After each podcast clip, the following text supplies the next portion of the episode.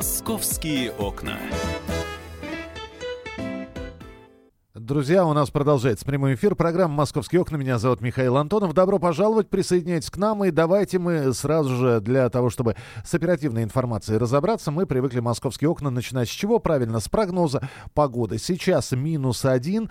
Давление в норму наконец-таки пришло. Было сначала пониженное давление, потом повышенное. Об этом говорили синоптики. Сейчас 750 миллиметров ртутного столба. И оно постепенно приходит в норму. И э, в течение всей недели э, погода сохранится вот такая. Минус 1, минус 2 градуса и небольшой снег. И говорят, что снег уже таять не будет. Что касается следующей недели, синоптики сейчас дают долгосрочный прогноз, э, который будет корректироваться, но тем не менее говорят про похолодание. Температура к первым числом декабря опустится до в минус 8, минус 10 градусов. Это если говорить про столичный регион. Еще несколько новостей, про которые нужно сказать. Ну, уже все, по-моему, сказали. Надо просто бежать в зоопарк и смотреть на детеныша редкой равнинной гориллы, который появился в зоопарке. Это случилось 13 ноября. Сейчас детеныш находится на карантине. Обещают, что через несколько дней в теплом вольере можно будет и маму, и э, детеныша увидеть. Около 30 магазинов а, с просроченной продукцией выявлено за 4 месяца. Речь идет о московских а, магазинах. А, получили предупреждение. Вот. А, неизвестен список этих магазинов. Очень хочется узнать, а, что, какие именно магазины. Но вот проверка будет продолжена, как сообщается. И еще одна новость. Зеленую и фиолетовую ветки метро свяжут канатной дорогой. Вот так ни много ни мало, а канатная дорога, вот такой необычной пересадки в Москве еще не было. Вот со всеми подробностями прямо сейчас Светлана Алифирова, корреспондент «Комсомольской правды», появится в эфире. Света, я тебя приветствую. Да, привет, Миш. Канатка, привет. слушай, ну это красиво. Это, во-первых, это красиво.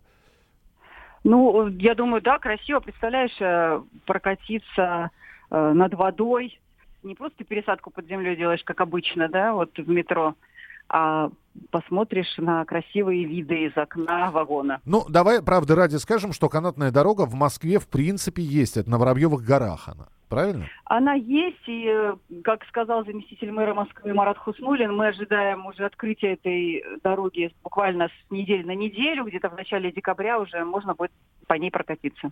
А, слушай, а расстояние? Во-первых, будет ли на этой канатной дороге работать обычный метробилет?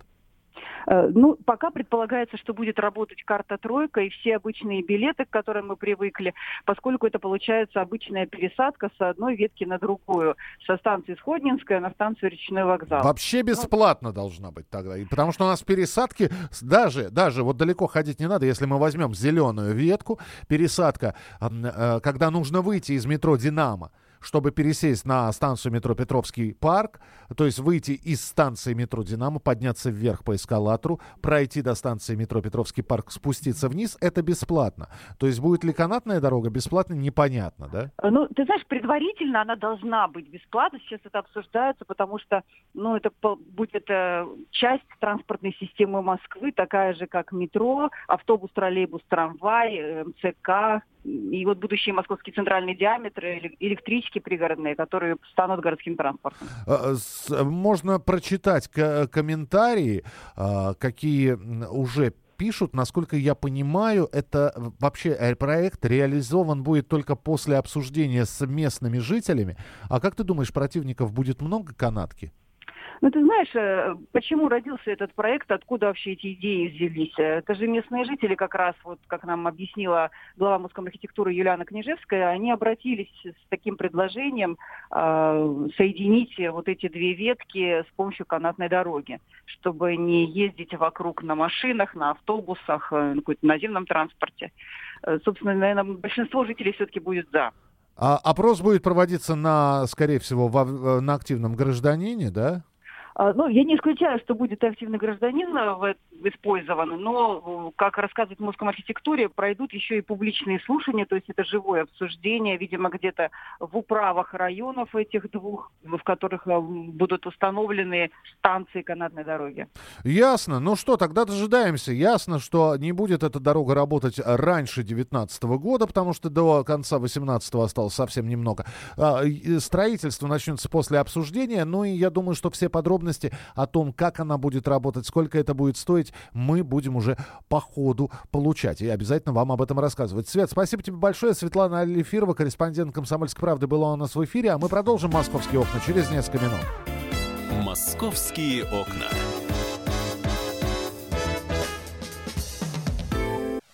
Товарищ адвокат! Адвокат! Спокойно, спокойно. Народного адвоката Леонида Альшанского хватит на всех. Юридические консультации в прямом эфире. Слушайте и звоните по субботам с 16 часов по московскому времени.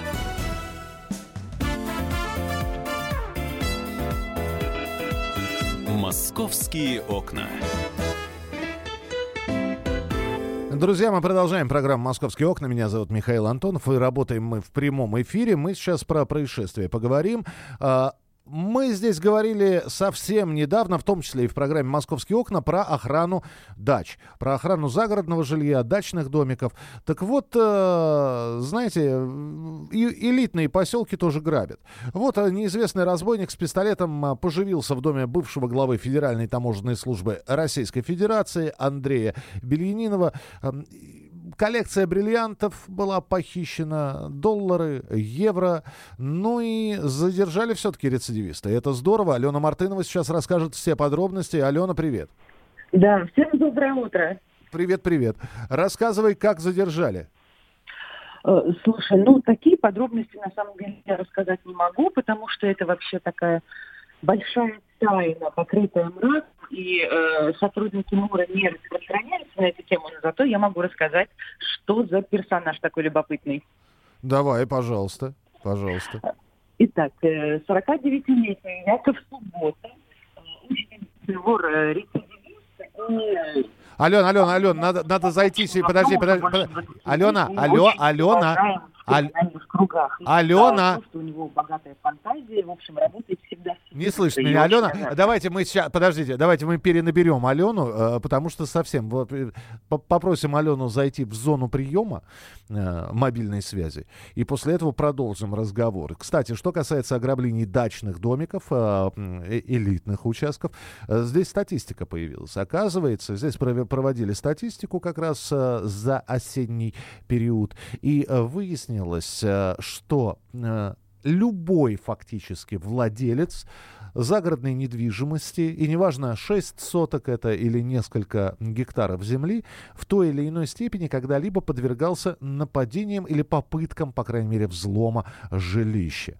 Э, это вот такая статистика, которая появилась на информационных лентах, а вот сейчас про Яшу Субботу, потому что мы услышали Яшу Субботу, а дальше связь пропала. Алена, итак, Яша Суббота.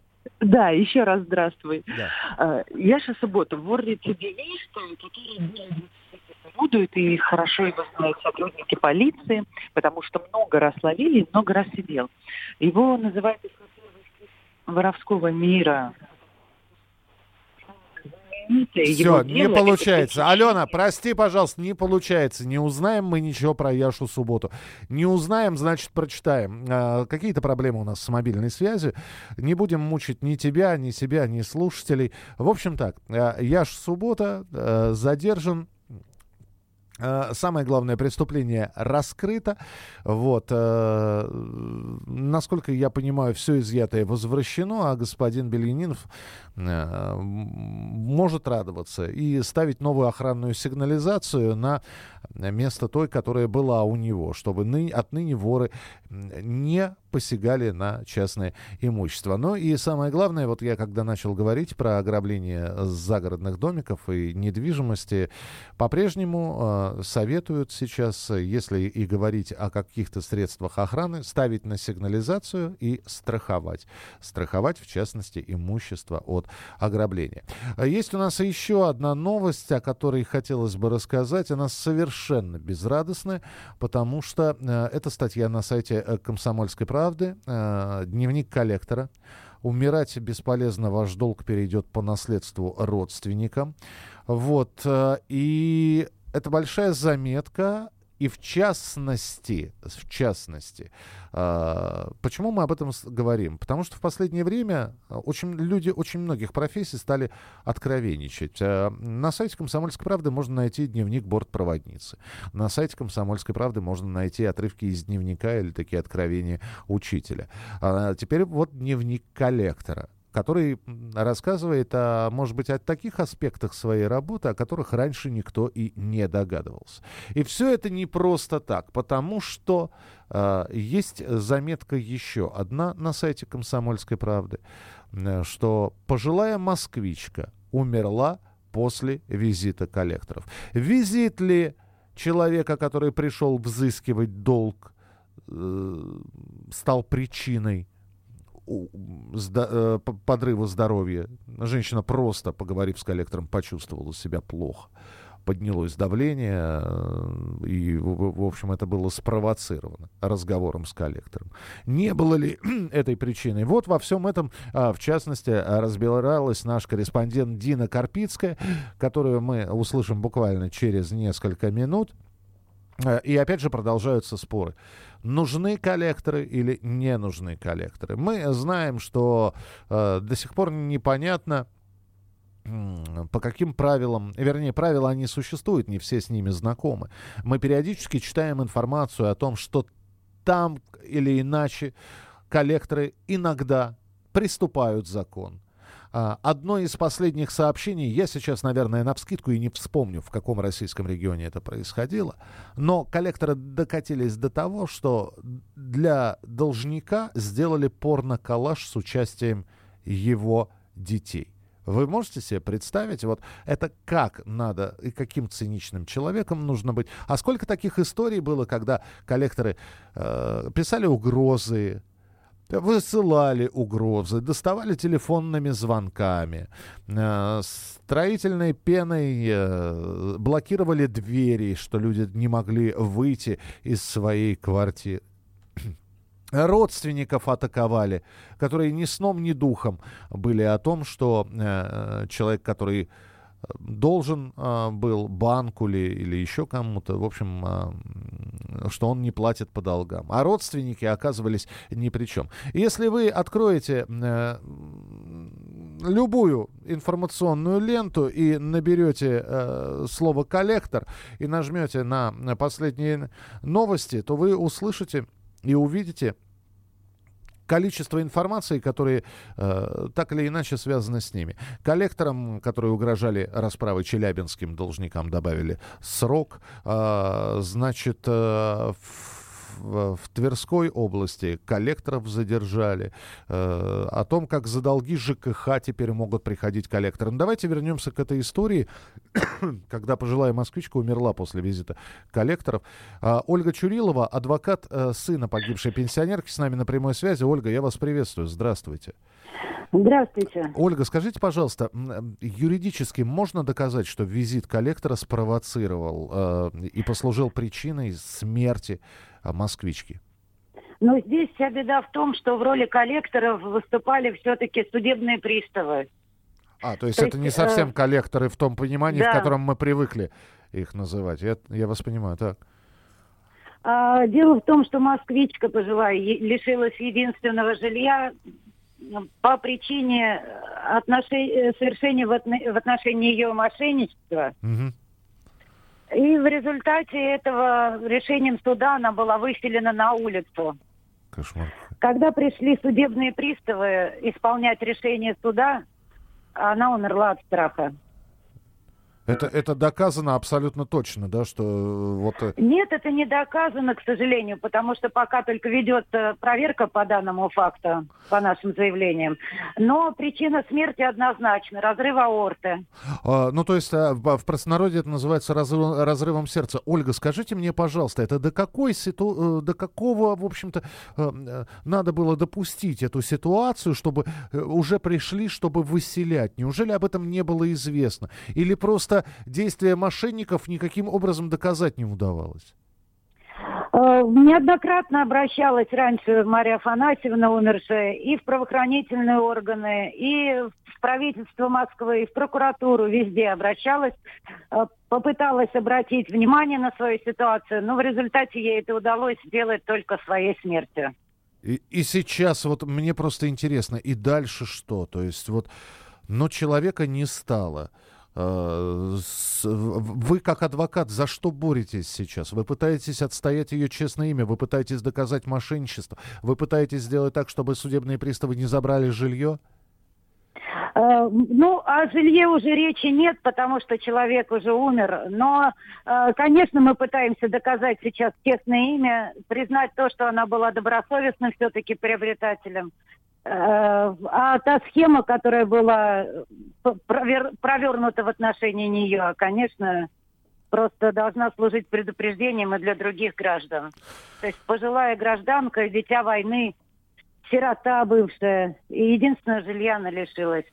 Да, ну и не только жилья, но и жизни. Спасибо большое, и Ольга. Жизни. Да, спасибо, что были с нами. Ольга Чурилова, адвокат сына погибшей пенсионерки.